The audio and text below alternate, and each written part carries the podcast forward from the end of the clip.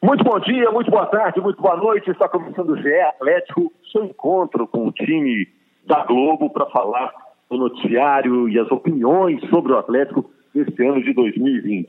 Esse é um programa diferente, é um programa especial. Cada um está num ponto da cidade. Existe essa recomendação para que todo mundo fique em casa. E hoje o Bob Faria, que é um cara feito à tecnologia, um mago da tecnologia, deu um jeito de a gente se comunicar virtualmente, cada um no seu canto e o Frederico Ribeiro vai estar na nossa conversa também. Frederico Ribeiro é setorista do Atlético no Globoesporte.com e o Bob Faria, nosso comentarista na Globo, no Sport TV e no Premier. Tá tudo bem, Bob? Tá tudo bem, Roger. Estamos achando soluções, né? E é um momento de ser criativo e a gente vai achando nossas soluções. A gente pede desculpas aos nossos ouvintes pela qualidade do áudio, tem diferença entre um e outro, né? cada um está no lugar, depende da qualidade da ligação telefônica, da, da enfim, dos, das passagens de som por aqui, mas o importante é o conteúdo. Vamos tentar levar um conteúdo importante para vocês, legal, legal para vocês aí. É isso aí. Essas dificuldades acabam fazendo a gente é, sair daquela letargia, né, do comodismo, tem que correr atrás para se virar, para ficar tudo mais ou menos ajeitado, né? A gente acaba mais sabido, né, depois disso tudo. Hoje mesmo tive que botar meu filho aqui numa escola é, online, né, para virtualmente ter contato com os coleguinhas, com a turma dele lá, e quebrei a cabeça de manhã, mas aprendi alguma coisa com isso, né? E o Frederico Ribeiro está com a gente também nesse papo, né? É, momentos difíceis para apurar notícia, para obter informação, o próprio dirigente não tem muito prazo para dar, né, Frederico? Pois é, Roger, é prazer novamente participar do podcast do Atlético com você e com o Bob, dessa vez um podcast remoto, né? Agora, sobre o dia a dia nosso de repórter nesse momento de coronavírus, muda muito, porque normalmente as pessoas não são achadas, é difícil até conversar, e quando são achadas tem poucas notícias, né, porque mudou tudo, o futebol está literalmente parado, não tem nem movimentação de mercado, decisões é, de bastidores, mas a gente vai na luta, todo dia aqui uma ligação, tentando achar alguma notícia e abastecer o site que não pode parar. Né? Falando em. Para quem sabe, quer saber como funciona, né, Frederico? É, normalmente vocês estão no clube todo dia, o setorista tem essa função, todo dia está no clube, fuçando, buscando dados, né? Agora vocês estão fazendo tudo de casa. E como você falou, também não tem treino, está tudo parado, né? É, o, a, o, contato é o telefone mesmo, é, é, rede social, são as maneiras de tentar achar o entrevistado, né? Exatamente, muda a rotina, né? Normalmente a gente vai no treino, ou eu, ou o Guilherme Fossac, que é outro setorista, a gente reveza, uma semana vai um, na outra vai outra, é muito mais fácil ter essa abordagem pessoal com o jogador, com até o, não no caso do São Paulo, mas algum membro da comissão dele, o pessoal do Atlético, agora é só virtualmente. Muda um pouquinho, mas a luta por notícias segue. E você, Bob, como é que está fazendo para se manter antenado sobre o esporte nessa quarentena e nessa abstinência esportiva que a gente está vivendo? É, o processo, na verdade, o processo de ficar ligado, ele é muito parecido, assim, para gente que trabalha com, com a opinião e com a análise, né? Você tem que ficar ligado em todas as fontes de informações é, que você tiver, você tem que... É claro que não tem os jogos para você analisar, então não, não faz sentido, é, mas mantendo os contatos, ligando para as pessoas, ligando para os treinadores, ligando para é, jogadores, ligando para as pessoas para saber como é, o que está acontecendo e manter-se informado. É, um, é porque no final das contas, não é, Rogério? É, ou no início das contas, se você quiser chamar desse jeito ou falar desse jeito, somos todos jornalistas, somos todos repórteres lá na raiz da situação.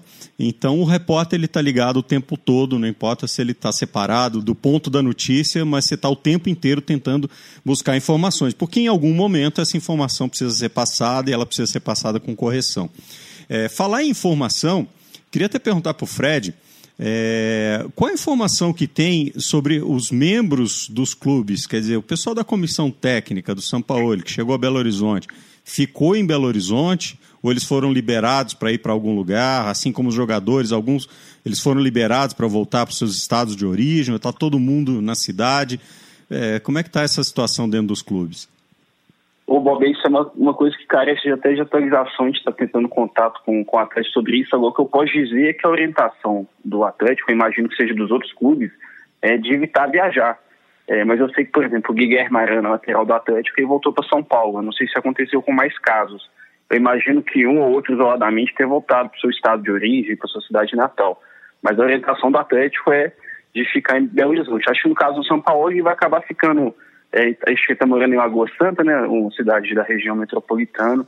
Eu acho que vai acabar ficando aqui, mas vale atualizar para saber é, quais são as movimentações geográficas do, do pessoal aí, para ver se estão é, no confinamento realmente social. Né?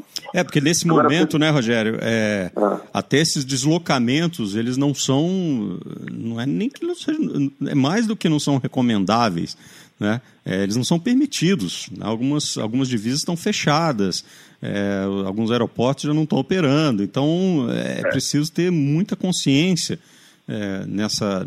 Porque o futebol, o futebol é, é, ele, é, ele é nômade, de uma certa forma. Né? Ele se concentra numa praça, mas vem gente de, de, todos os lugares. O técnico é da Argentina, um é da Bahia, outro é do Rio Grande do Sul, outro é de Roraima, outro é de não sei aonde. Então, num momento como esse, se vai cada um para um lado também, é um movimento que não é adequado. Né? É. E mesmo com a situação é, indefinida, né, o Campeonato Mineiro está interrompido, Campeonato Brasileiro a gente não sabe se vai começar na data prevista, inicialmente era 3 de maio. Mesmo com tudo isso, o Atlético estaria buscando um volante, falando de futebol, buscando o Léo Sena. Como está funcionando isso, Frederico? Então, já foi uma informação que a gente trouxe na semana passada, né, no Globoesporte.com, que o Atlético consultou Goiás a respeito do Léo Sena, né, uma, seria uma tratativa para comprar o Léo Sena, é, estavam discutindo valores, tinha a possibilidade do Atlético mandar algum jogador emprestado lá, mas mudou tudo, não, não tem como contratar mais ninguém, a gente até conversou com, com o presidente Sérgio Sete Câmara na sexta-feira passada, quando eu toquei no assunto futebol, especulação, reforços, ele até cortou a pergunta e falou: olha, não tem nada, e sendo muito sincero, não vai ter nada, porque eu não tenho como contratar, por exemplo, um Roger Guedes agora e pagar um salário astronômico para ele, para a gente ficar dois, três meses parado e sequer vai treinar. É, agora a gente sabe que o Atlético, além do volante, que é um zagueiro e também um atacante desses velocistas do perfil que o Roger Guedes se encaixaria, né? Mas hoje a gente pode adiantar para o torcedor, para o ouvinte do podcast, que seria quase impossível o Atlético anunciar algum reforço nas próximas semanas. Tem é, outro... Negociações congeladas, né, Bob? E aí é um, quase um exercício de futurologia. Né? Na hora que voltar, o que, que se vai fazer, né? Então, e porque tem um outro detalhe, a gente precisa é, ver como é que a economia vai emergir de todo esse processo. É, quais são os números que vão ser realistas ao final desse processo?